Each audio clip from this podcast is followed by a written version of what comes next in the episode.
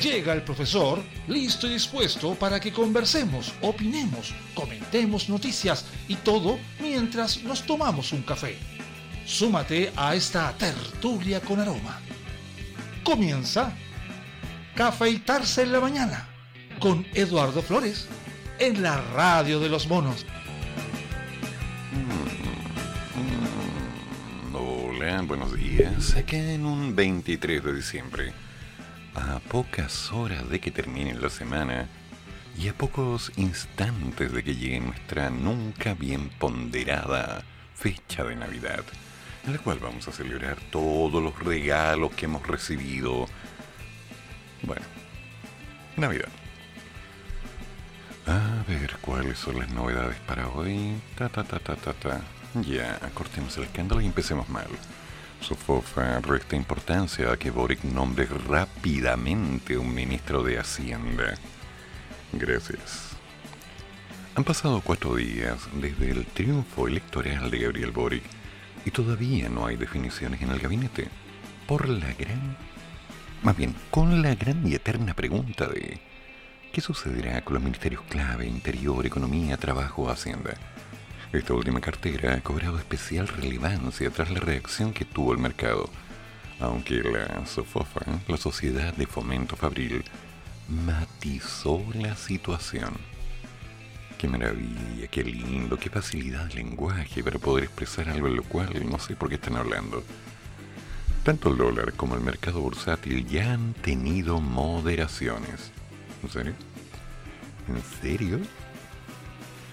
Lo que es un signo importante de confianza. ¿A qué le llaman moderación?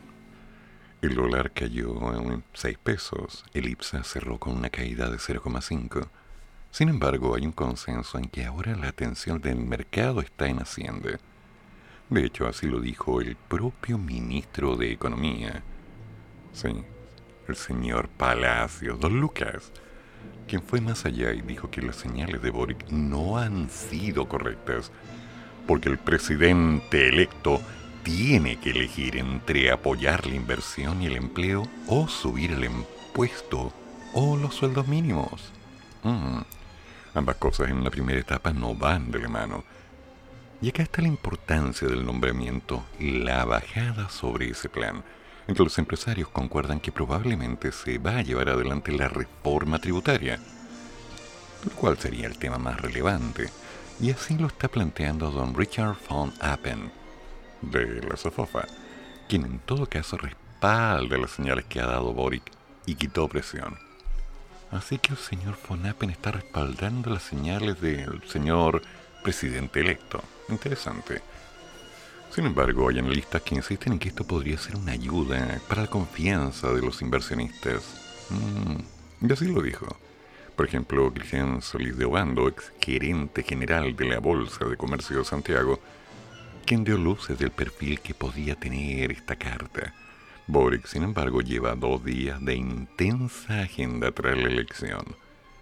Luis Eduardo Escobar, economista ligado a la centroizquierda, cree que no se tiene que forzar esa decisión y en cambio el esfuerzo del equipo del presidente electo tiene que estar en abrir espacios de diálogo.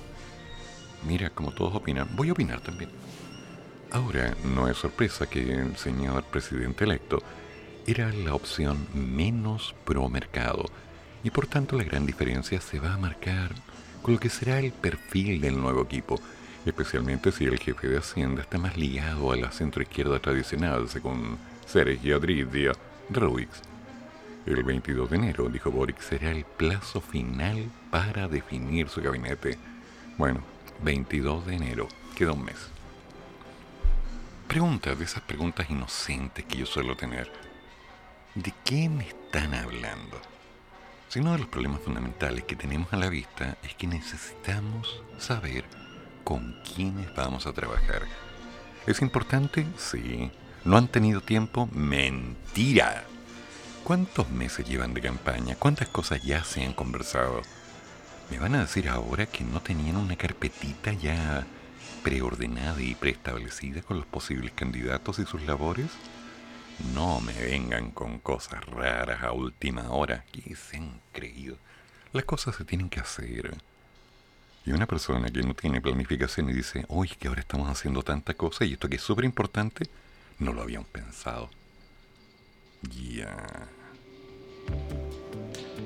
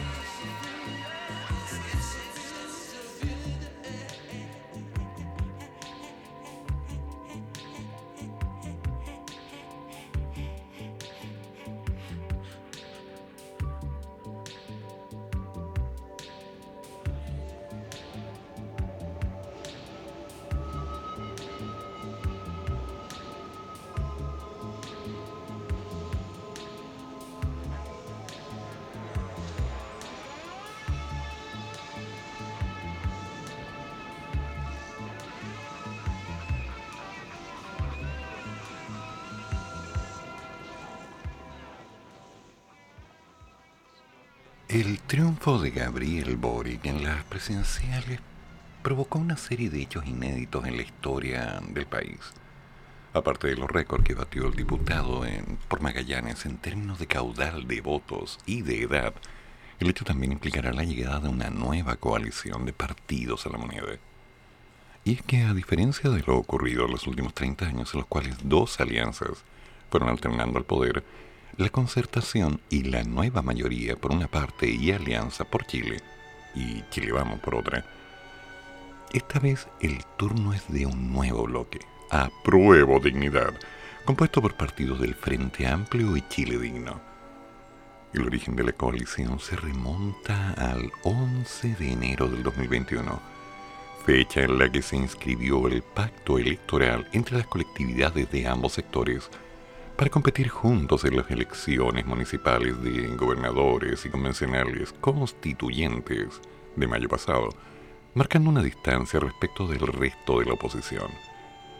Luego del éxito que obtuvieron en la mega elección, en la cual superaron el número de convencionales a la centroizquierda agrupada en la unidad constituyente, decidieron seguir adelante para concordar una lista parlamentaria y un candidato presidencial único, en una primaria en la que Boric se impuso al señor Hadwe, claro, Mr. J. Se trata de un bloque de izquierda liderado en términos de historia y militantes por el Partido Comunista, pero con una fuerte injerencia política de convergencia social, revolución democrática y el Partido Comunes, parte del Frente Amplio también participa activamente la Federación Regionalista Verde Social, la FRDS, y otras fuerzas políticas. En las últimas elecciones parlamentarias, el bloque logró aumentar sustantivamente su presencia en el Senado. No obstante, su presencia es minoritaria frente a la derecha y a la centroizquierda. Sin embargo, en la Cámara de Diputados constituirá la segunda fuerza junto al nuevo pacto social y detrásito de Chile Podemos Más. ¿Cuáles son las fichas concretas que tenemos en este momento? El Partido Comunista fundado en 1922 que cuenta con 46.548 militantes.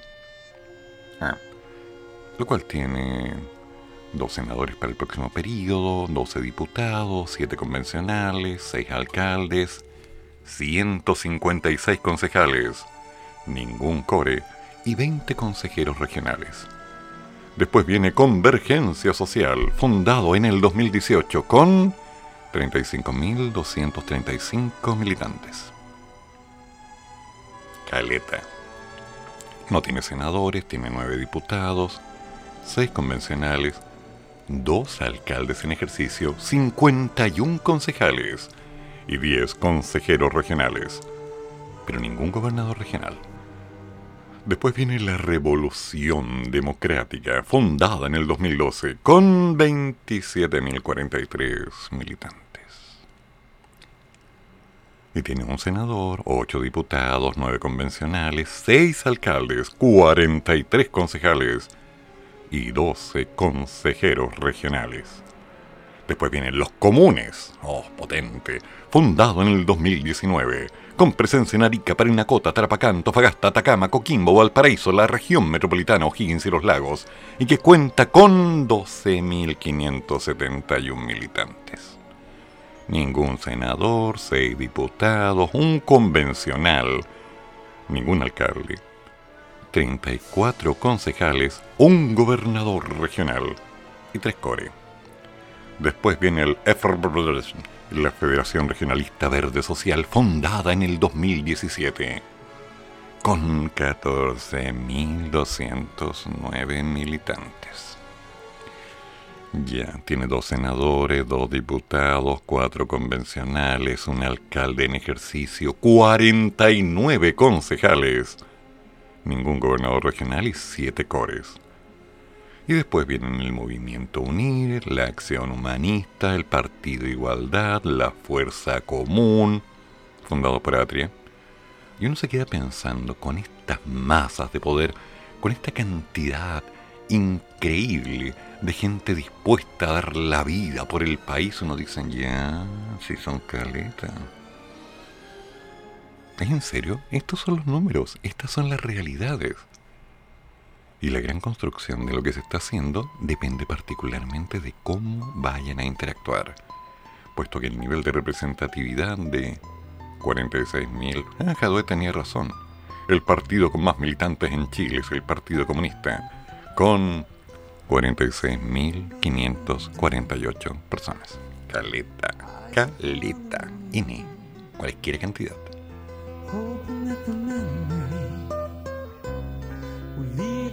Soon. She shuts the doors and lights and lays a body on the bed. Her images and words are running deep.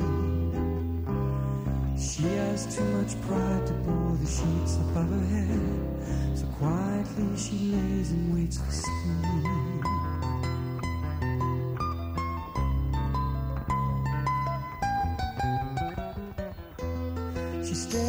Stares at the ceiling and tries not to think.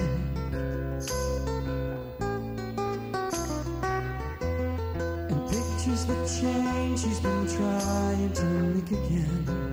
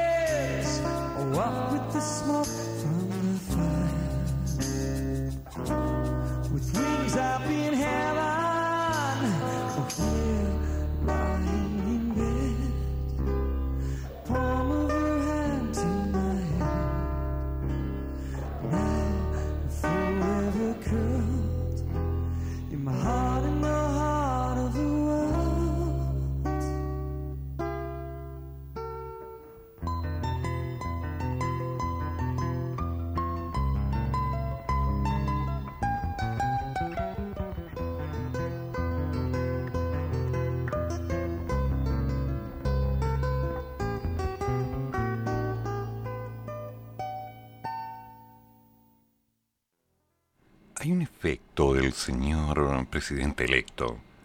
En el mercado bursátil, las acciones más expuestas ante la incertidumbre por la instalación del nuevo gobierno.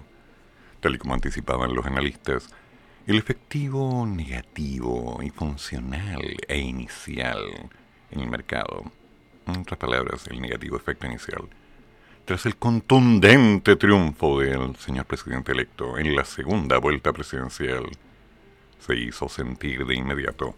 El IPSA, principal indicador de la Bolsa de Santiago, cayó en duro un 6.18% el lunes, en su primera sesión post-balotaje, registrando su mayor baja diaria desde la elección de los constituyentes. Y si bien recuperó algo de terreno el día martes, el miércoles volvió a caer, bajó un 0,5% hasta los 4.121 puntos.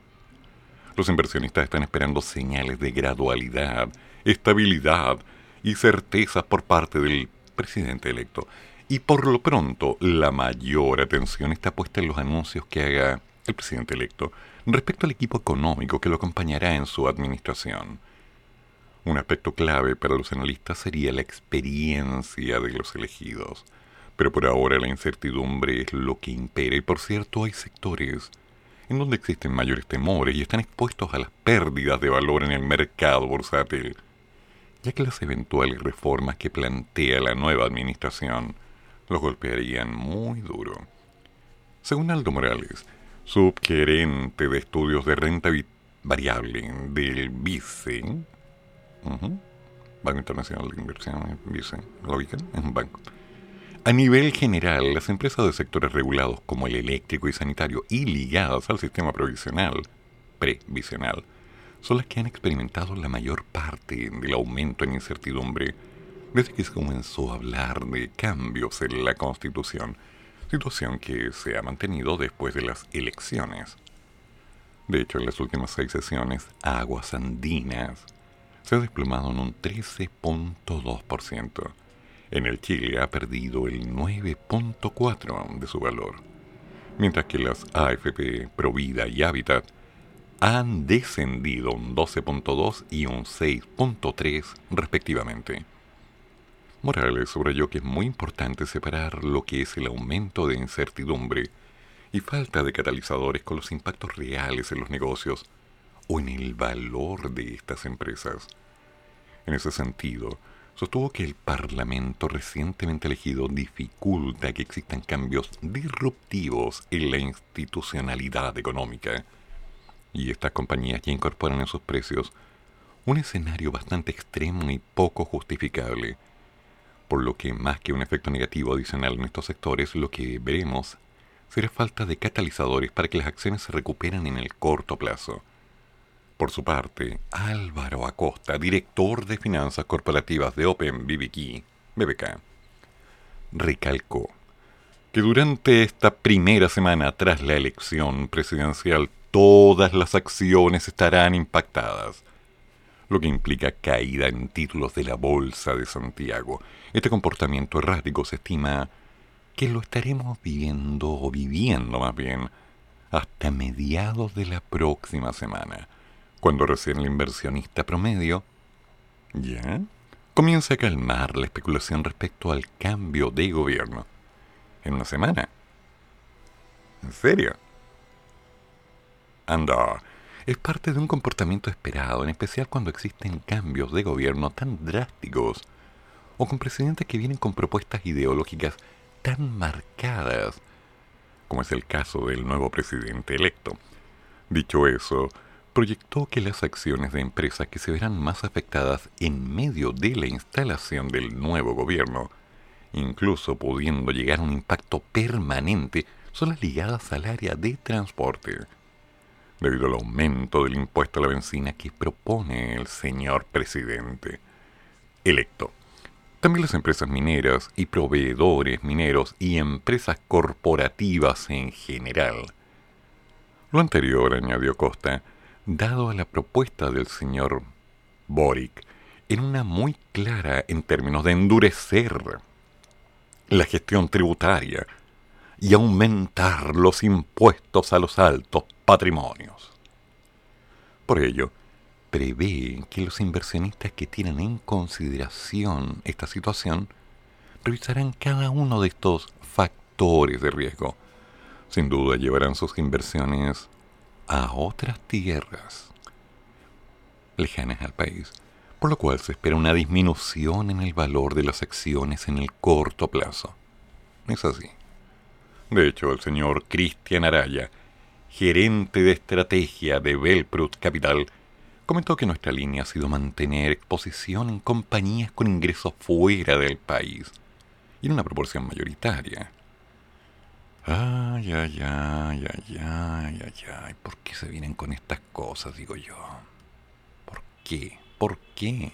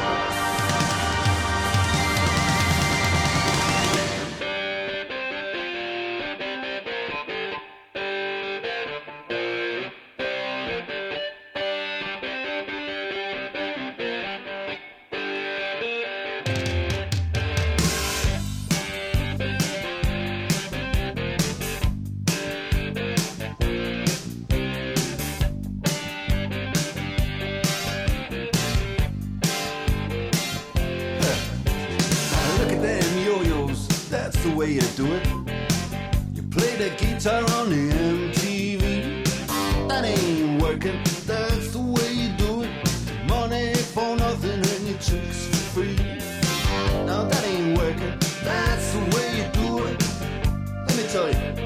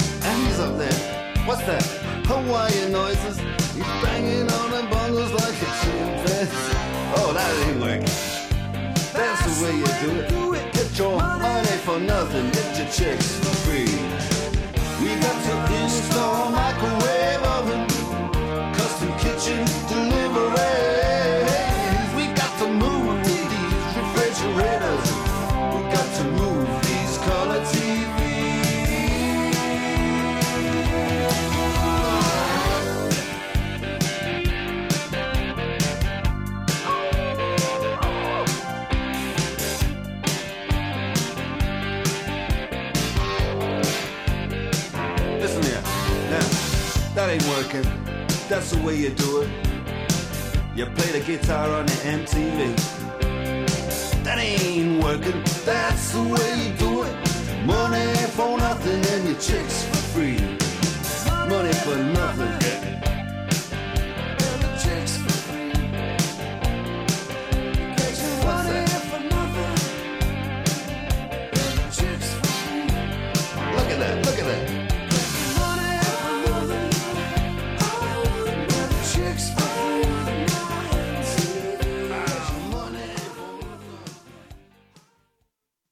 Y siguen pasando cosas bastante curiosas que nos dejan pensando. Y es bueno pensar. Sí, no duele, es gratis, increíble.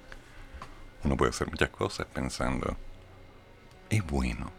La tarde de este miércoles, el electo parlamentario del Partido Republicano, Gonzalo de la Carrera, levantó las alarmas a través de Twitter, la red oficial por lo que veo anunciando su renuncia a la fuerza política formada por José Antonio Caz. De esta manera, de la carrera se convierte en la segunda baja de republicanos, tras el señor Johannes Kaiser. Ese otro capricho genético con forma humana que... Ay, ay, ay. Ya. Ok. Hoy es momento de unirnos todos en la derecha actuar unidos y sin exclusiones frente a la amenaza constituyente.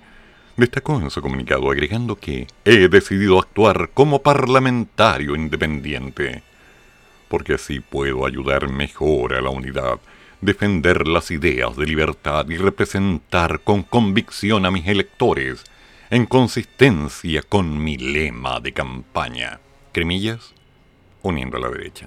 Cierre cremillas de la carrera ha sido protagonista de una lista de polémicas que han culminado en esta renuncia tras el episodio de las elecciones en que el parlamentario electo realizó la difusión de una fotografía falsa específicamente trucada del señor presidente electo en la que se le veía tomándose una selfie con un fondo de protestas violentas. Algo nunca visto. ¿no? Cuando se le acusó públicamente de la carrera manifestó que da lo mismo, que fue verdadero o falsa. Lo que importaba era el fondo. Sin embargo, ante las críticas, reveló que la imagen se la habían enviado desde el comando del señor Kass, lo cual le significó duros comentarios de parte del propio candidato presidencial. Minutos después de su comunicado, de la carrera volvió a escribir en Twitter, dirigiéndose a las 48.000 personas que votaron por mí. Les pido que confíen porque voy a cumplir con respaldar las ideas republicanas de libertad en medio discurso. Junto a eso, añadió que salir del partido no significa alejarme del proyecto ni mucho menos de José Antonio Caz, a quien admiro. Ay, son amigos, ¿en serio? Mm. Pero por otro lado, el ex ministro Genaro Arriagada renunció a la democracia cristiana después de 58 años de militancia. En una escueta carta, el señor Arriagada informó este miércoles a la presidenta de la DC, Carmen Frey, su renuncia a la colectividad, aunque la misiva no detalló en profundidad las razones de su alejamiento del partido. El exministro explicó que el apoyo a Boric no era uno de los motivos. En los tiempos que vienen, los partidos individualmente y como sistema deberán ser sometidos a una crítica de sus prácticas, estrategias e incluso revisar su propia naturaleza. En esa tarea que estimo indispensable quiero disponer de una independencia que es incompatible con el acatamiento que los militantes deben a las decisiones que adopten las colectividades que forman toda la estructura de poder. Ya. O sea que hay personas que se están bajando de este carro y que están encontrando que existen alternativas como para poder implementar una línea de acción, un camino nuevo, una cercanía a aquellos que han votado y han defendido, creyendo que ellos son los adecuados para poder levantar a este país. Realmente tengo el corazón ay, tan emocionado por estas decisiones personales que involucran, por supuesto, tanto sacrificio. Me sorprenden, me sorprenden.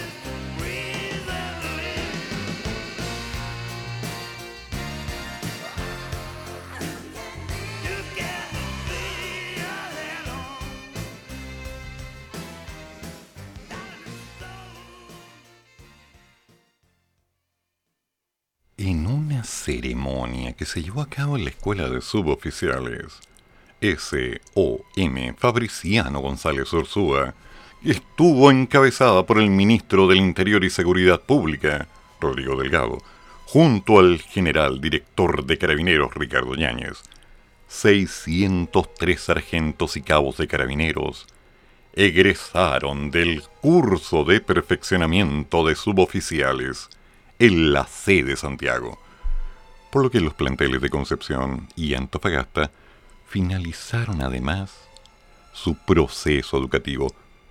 Otros 445 estudiantes, sumando un total de 1058 suboficiales. Estos nuevos suboficiales graduados cumplirán sus funciones en distintas unidades y reparticiones policiales operativas a lo largo de todo el país. Los alumnos debieron sortear un periodo académico complejo ante los desafíos que impuso la pandemia. Sin embargo, egresaron con todas las herramientas para ejercer un liderazgo colaborativo en el territorio, promoviendo y respetando la dignidad y los derechos de las personas, sumado a un discernimiento ético y en sintonía con los nuevos desafíos del país. El general director de Carabineros deseó a los egresados todo el éxito profesional, ya que son los agentes del cambio en este proceso de modernización institucional que nos va a permitir proyectarnos al centenario como una institución mucho más profesional, que esté a la altura de lo que el país necesita. Gracias a su rendimiento académico, por ejemplo, la cabo primera Bernardo Saavedra Sepúlveda, hola Bernardo, obtuvo el primer lugar a nivel nacional de la promoción bienio 2020-2021, por lo que fue distinguida de las consideraciones de Ministerio de Defensa Nacional, Cámara de Diputados, bla, bla, bla, bla. Es curioso, y menciono esta noticia, porque por un lado están egresando las nuevas fuerzas en esa línea, y por otro lado, un carabinero fue detenido en la tarde de ayer tras sustraer 250 mil pesos en ropa de la tienda Ripley del mall del Trébol de Talcahuano en la región del Biobío. Los hechos ocurrieron cuando el policía fue retenido por los guardias de la tienda comercial tras haber hurtado diferentes prendas de ropa. Para la sorpresa de los guardias, cuando se identificó tras ser detenido, dijo que era un carabinero de la séptima comisaría de Renca. El uniformado se mantenía con licencia médica desde el 21 de diciembre y con vigencia hasta final de mes. Ahora se dio cuenta el Ministerio Público y se espera que las líneas de los fiscales entreguen las instrucciones. Ahora también se informó al OS1 de Carabineros. Entonces, quiero dejar claro este concepto. En todas partes se cuecen habas tenemos gente en el ejército que es muy buena y otra que no lo es tanto. Gente en carabineros que es muy buena y otra que no lo es tanto. Gente en las calles que es muy buena y otra, sí, correcto, que no lo es tanto. Hay gente en todas partes y ellos se han tomado la molestia de empezar a, algunos, utilizar sus líneas de poder para imponer sus grados. Mira si yo soy carabinero, mira si yo soy constituyente, mira si yo soy presidente, en fin. Cada cual, al tener una cierta cuota de poder, tiene que hacerse cargo de usar la mascarita y las telarañas. En otras palabras, todo gran poder conlleva una gran responsabilidad. Lo leí de niño en una revista, era cierto. Las acciones, el cómo lo van a hacer, no terminan cuando egresan de una escuela, sino al cómo se desempeñan en la vida.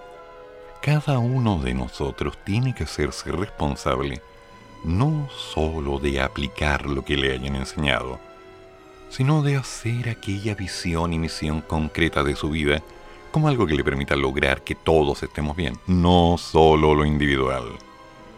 Y a veces es incómodo, porque quienes sin ninguna mala intención ponen el pie encima y nos empiezan a pisar hacia abajo. Ah, y no como nos gusta. Y uno dice, em, oye, es que yo no estoy aquí para que me hagáis eso. Pero no es que tengo el deber. No, pues las cosas se hacen bien o no se hacen. Entonces, estemos atentos, porque hay gente renunciando a algunas militancias, hay gente que está tomando opciones, hay gente que está viendo caminos,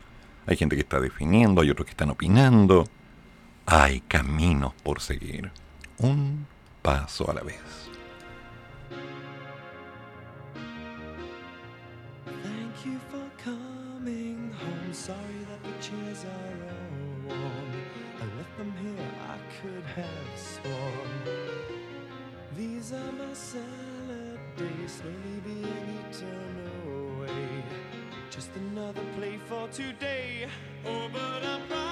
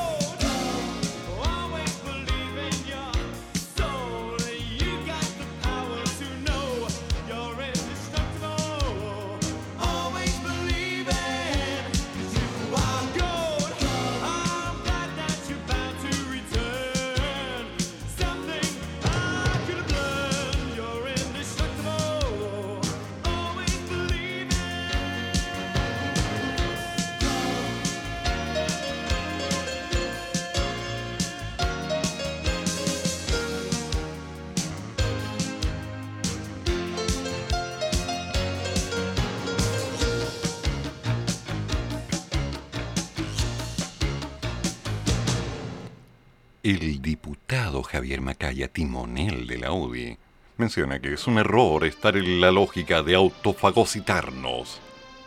Lenguaje, ¿eh? ¿Qué vocabulario? Necesitamos unidad.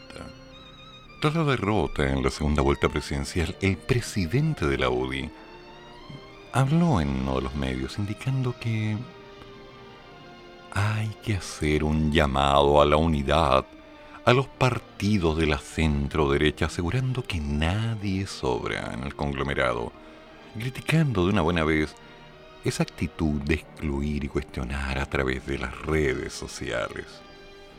En conversación con los medios, el diputado comentó que todas las críticas, todas las críticas, uno las tiene que tomar como constructivas. Yo creo que la centro derecha tiene un viejo deporte de automasticarse, ¿no? De morderse y tragarse a sí mismo. y de no entender que tenemos que tratar de meterle más unidad a nuestro proyecto para que nos vaya bien.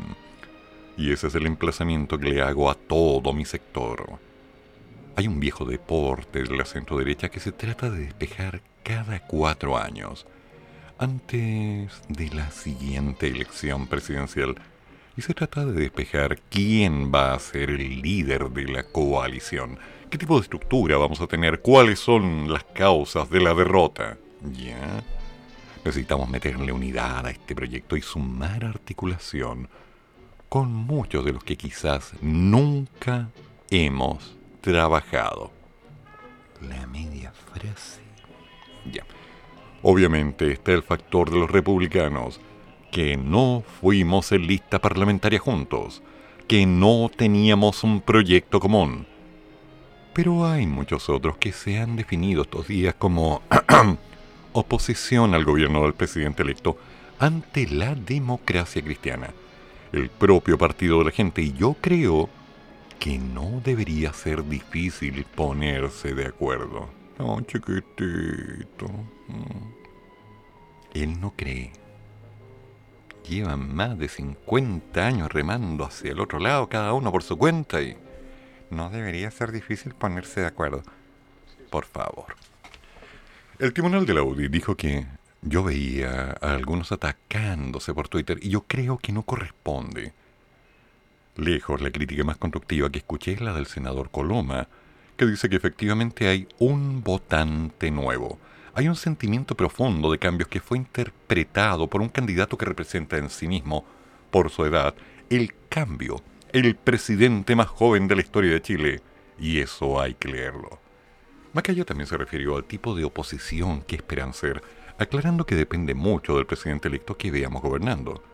Si yo veo a don Gabriel Boric, que valida la existencia de presos políticos, que hay una hegemonía en la acción del Partido Comunista de su gobierno, que tiene un programa de gobierno que no es posible cumplir en materia económica, fundamentalmente, yo creo que no va a ser un buen gobierno. Señor Macaya lo dejó claro.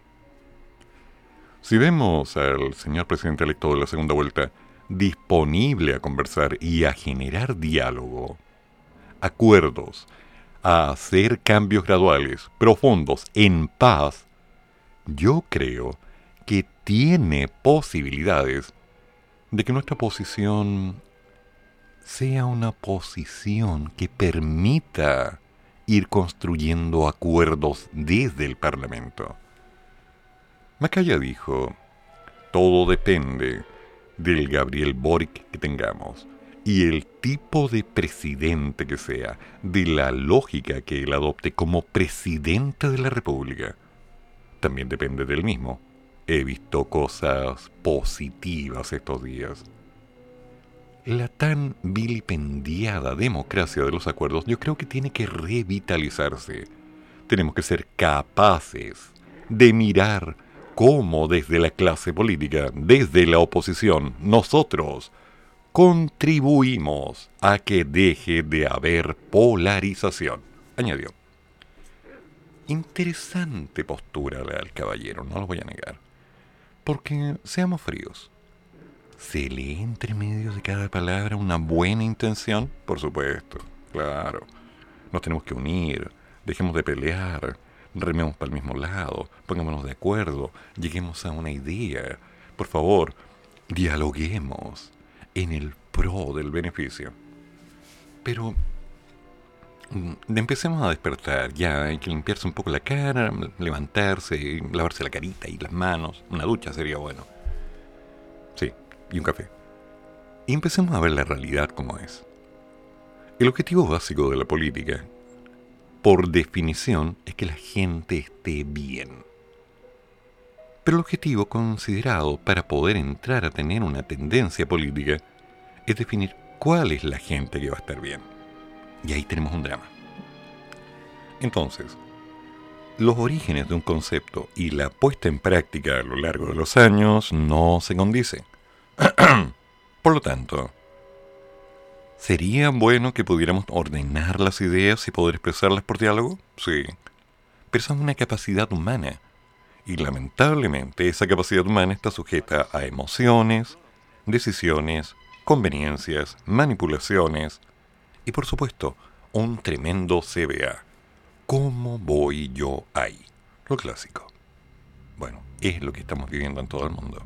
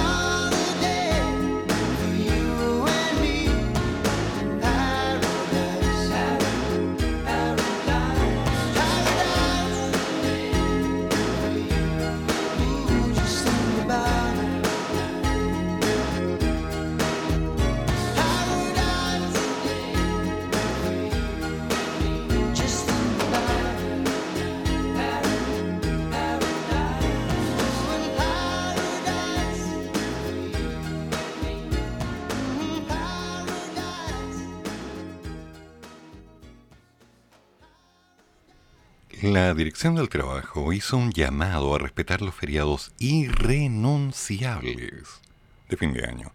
El primero, que corresponde al 25 de diciembre, comienza el viernes 24 a las 20 horas y termina el domingo 26 a las 6 de la madrugada. El segundo feriado irrenunciable del 1 de enero del 2022 comenzará el viernes 31 de diciembre a las 20 horas hasta el domingo 2 de enero a las 6 de la mañana. En caso de no cumplir con estos feriados obligatorios e irrenunciables, las infracciones serán sancionadas con multas que van desde las 5 UTM, 270.855 pesos, al mes de diciembre del 2021, hasta las 60 UTM, 3.250.260 pesos, al mes de diciembre del 2021, por cada trabajador afectado por la infracción, considerando el número de trabajadores totales de la empresa. Los empleadores sorprendidos en infracción deberán cesar las labores de los empleados y trabajadores de inmediato y abandonar su lugar de trabajo sin perjuicio de cursárseles la multa respectiva.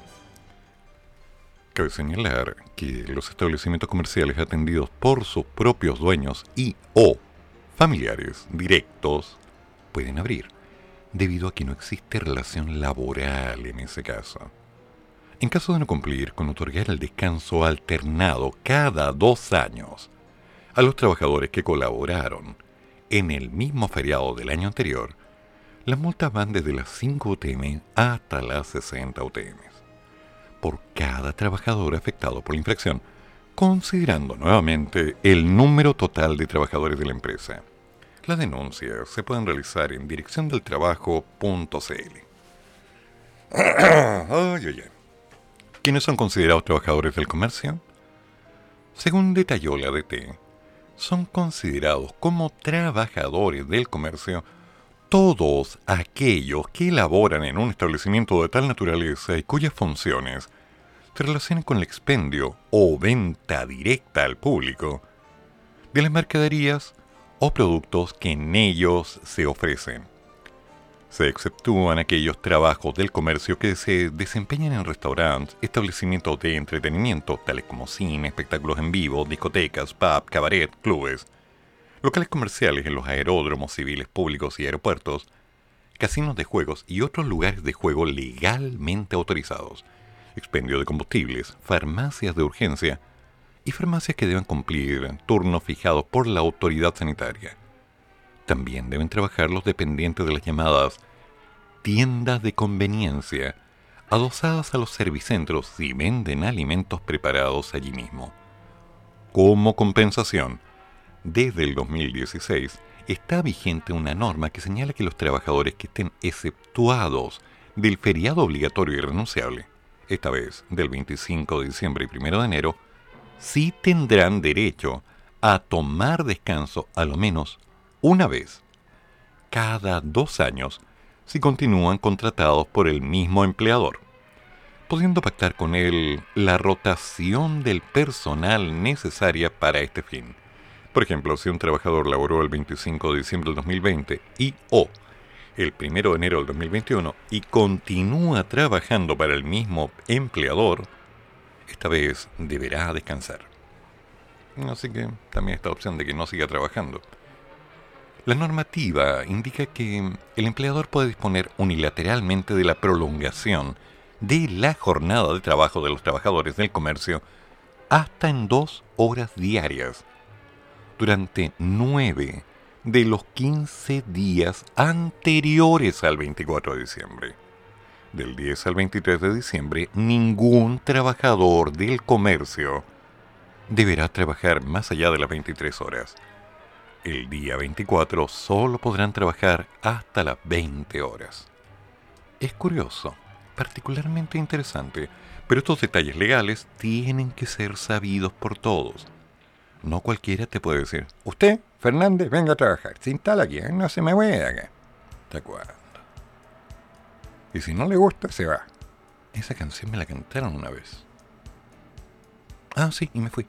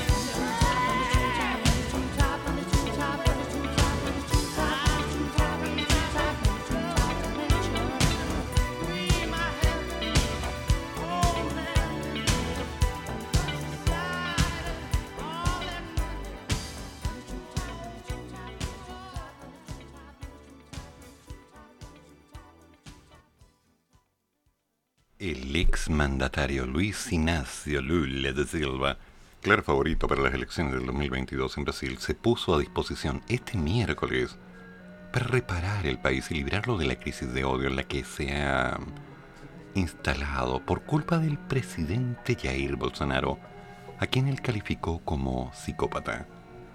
Si ganamos estas elecciones, vamos a dedicar cada minuto, cada hora y cada semana a reparar este país afirmó el líder del Partido de los Trabajadores en el tradicional encuentro con grupos de sin techo y recicladores en vísperas de la Navidad en Sao Paulo. Lula, de 76 años, aún no ha anunciado oficialmente su candidatura. Dice que lo hará entre febrero y marzo, pero ya habla, actúa y negocia entre bastidores como tal, cuando faltan menos de 10 meses para los comicios presidenciales del 2 de octubre del 2022. Yo soy el único candidato que no puede mentir, porque tengo un legado. No puedo hacer menos de lo que hice, indicó el antiguo tornero mecánico que gobernó Brasil entre el 2003 y el 2010. Asimismo, alertó que el próximo año la lucha será dura con una campaña difícil en la que se teme que habrá juego sucio por parte del resto de aspirantes a suceder a Bolsonaro, quien intentará renovar su mandato por otros cuatro años.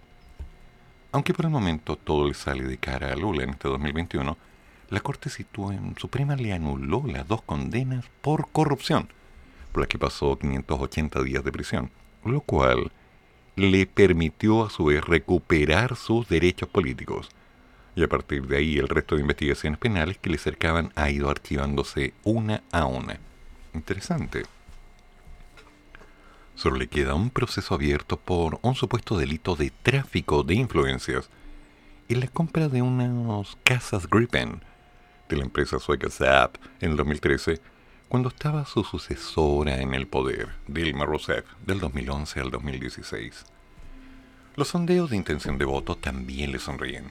Lula hoy es el máximo favorito, con más de un 40% de los apoyos y una amplia ventaja sobre el ultraderechista Bolsonaro, al que le otorgan entre un 20 y un 25%.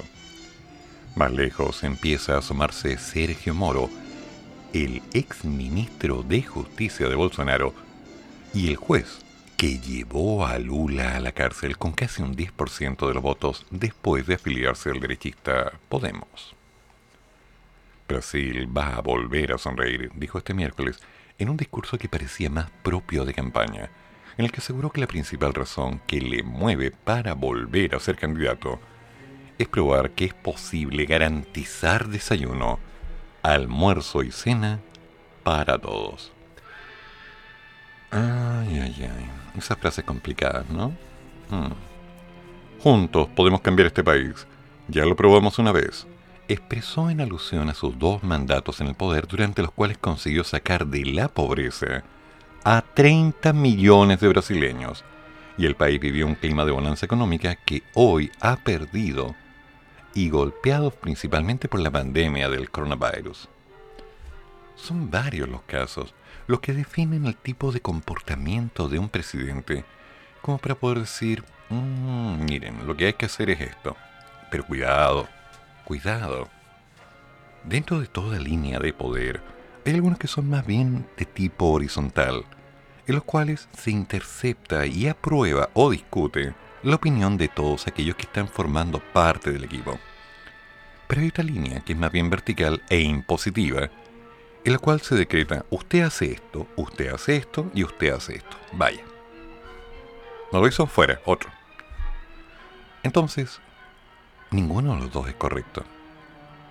Ninguno. Lo que hay que tratar de lograr es un modelo de ejecutivo, es decir, un equilibrio entre lo horizontal y lo vertical para que las partes, además de ser proactivas, no se sientan completamente dirigidas en base a una idea subjetiva.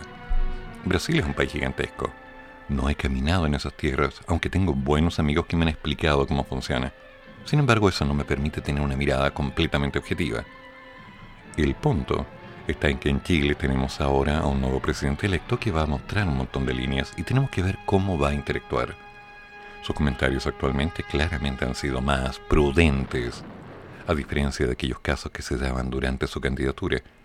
Pero veremos cómo vamos aplicando el día a día para llegar a un punto de equilibrio que nos permita salir de todas las consecuencias del el modelo económico actual, las divergencias generadas tras el octubre 18 del 2019 y las consecuencias económicas, psicológicas y personales que nos dejó la pandemia. Hay que seguir.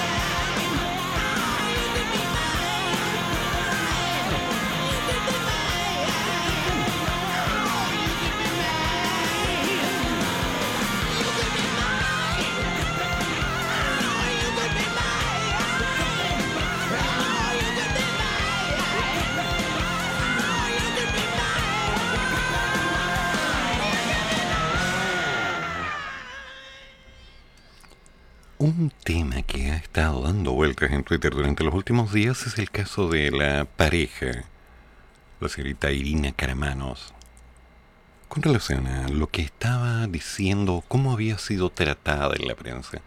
Hay un tema que tenemos que aclarar. ¿Qué pasó? Tras la elección del presidente electo como presidente, se abre la interrogante de quién ocupará el puesto de primera dama, ya que la señorita ha señalado que hay que repensar el cargo. A ver, momento, ahí ya tenemos drama. La primera dama tiene labores específicas. Y en este momento el señor presidente electo no está casado. Hay un tema ahí. No porque no esté casado, sino porque la persona que va a tener que hacerse cargo de las labores indicadas a la primera dama es una persona fija. No puede ser una persona que cambie en base a una discusión, a una diferencia o algo que pueda ocurrir. Es una persona que se compromete. ¿O acaso cualquier persona va a poder hacerse cargo y hay que redefinir eso? Mm, si así fuera, ¿a quién corresponde tomar esa decisión? Hace un tiempo la señorita Irina dijo en un programa de televisión que el cargo de primera dama merece ser repensado. Y al ser nuevamente consultada reiteró sus dichos. Es un cargo que no está tan oficialmente delimitado, entonces todavía es algo que tenemos que discutir colectivamente. Repito la palabra. Tenemos. Queremos repensar todos los cargos de poder para que se ajusten mejor a lo que la gente está necesitando. ¿Y qué es lo que hace más sentido?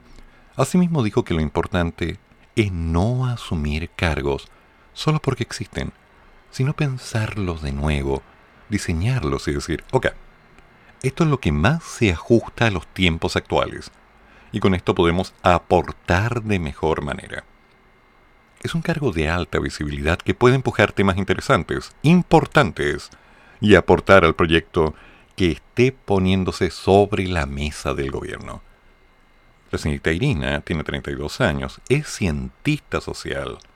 Estuvo en Alemania, en la Universidad de Heidelberg, y cuenta con estudios en educación, antropología, gestión cultural, formación ciudadana, pero además es la encargada nacional del Frente Feminista de Convergencia Social. Como yo soy muy curioso y tengo la mala costumbre de no quedarme simplemente con una idea, empecé a revisar si encontraba alguna información real, algo más concreto, y claro, los antecedentes dicen que la señorita Irina Caramanos Adrián. Ah, es un Adrián. Qué curioso. Saludos, Antonio. Saludos, Laurita. Señora Juana, ¿cómo está? Viejos amigos de la familia Adrián. Viene de una familia paterna griega, estudió antropología y ciencias de la educación en la Universidad de Heidelberg. Ya, es feminista y delegada metropolitana de convergencia social donde dirige el Frente Feminista de la agrupación política. También es coordinadora de Abre Caminos, una plataforma de incidencia política de mujeres, diversidades sexuales y de géneros.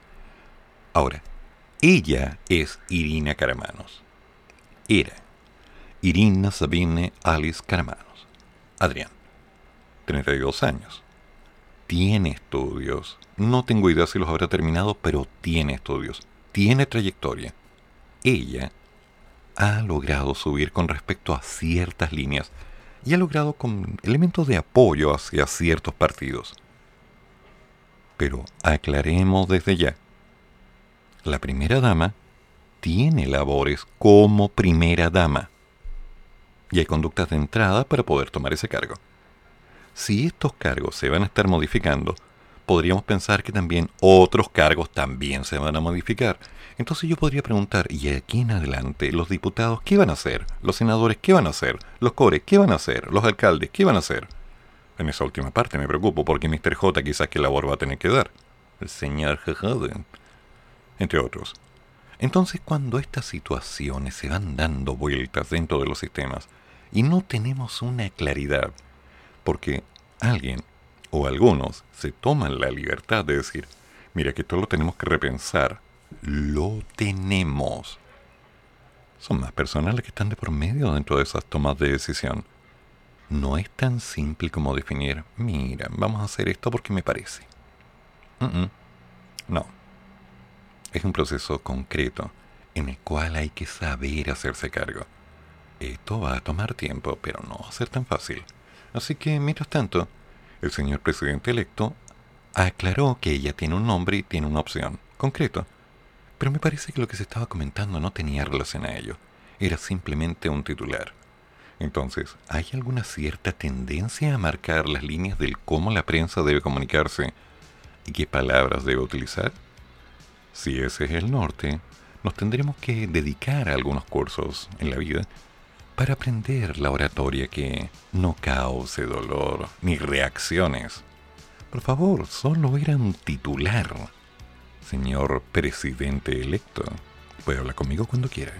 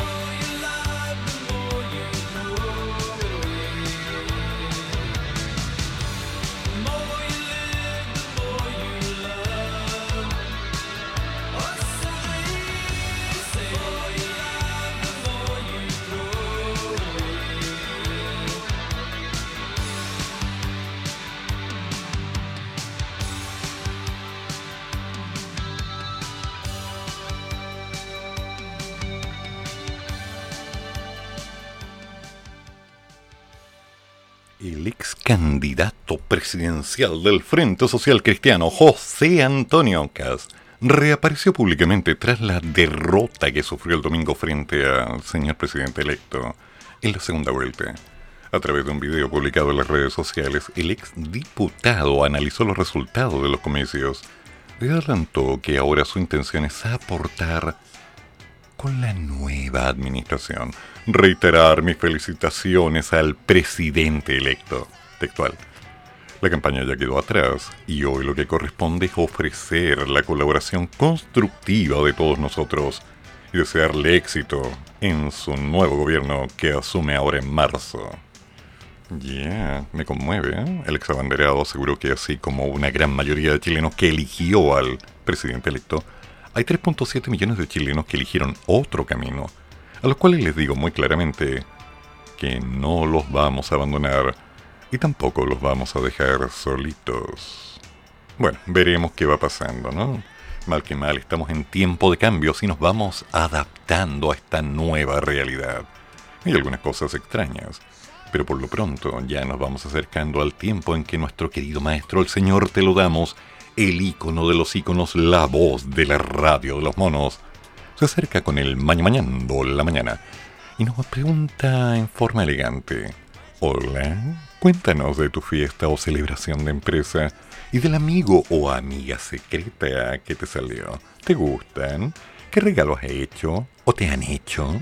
Anécdotas sin más en Radio Monos con Navaja, una radio regalona www.monosconavaja.cl. Ahí hay un tremendo chat donde puedes dejar el mensaje que quieras particularmente todos los mensajes acerca de opiniones, interacciones, peticiones, lo que tú quieras hacer. Es un espacio abierto, así que nada te limita. Y después, terminando el maña mañando la mañana, viene Icy Rocks, hablando de Navidad. y por supuesto, después, Alma de Bruja con el horóscopo de esta semana para cerrar las 14 horas con Me haces tanto bien, con Patricia Aguiluz, como siempre, en la mañana de los monos. Hay tanto cambio, hay tanta soberbia, hay tanto de todo dentro de los medios, que uno se queda pensando qué es lo que está pasando en el país, qué está pasando en América Latina, qué está pasando en el mundo. Bueno, en el mundo tenemos algunos problemas por Omicron. En este momento, hay empresas aéreas que han perdido el 40 o el 60% de sus vuelos porque ya no hay entrada en Alemania, Francia, etc. La oleada llegó fuerte por allá. Ah, pero nosotros estamos bien, tenemos las vacunas, tenemos Pfizer y lo demás. Cuidado, tenemos tres dosis. Eso asegura que en caso que nos agarre el bicho, vamos a estar mejor preparados. A ver, te lo explico de otra forma. Es invierno y vas a salir. ¿Qué chaquetita te vas a poner? Bueno, ahora te pones dos poleras. O tres. ¿Vas a pasar frío? Sí, pero no tanto. Eso hacen las vacunas. Te cubren un poquito más, pero no te dejan inmune la realidad. Por lo tanto, atentos. Eh, en el espacio en el cual seguimos en pandemia, hay que ser cuidadosa. Nos juntamos mañana a las 8 de la madrugada en el Cafeitarse de la Mañana en la Radio de los Monos. Y recuerden, todas las opiniones vertidas en este programa son de mi entera responsabilidad. Señor presidente electo, espero su llamada. Hagamos una entrevista. Termina el programa, pero sigue el café. Y el profesor ya volverá para otra vez cafeitarse en la mañana, aquí, en la radio de los monos.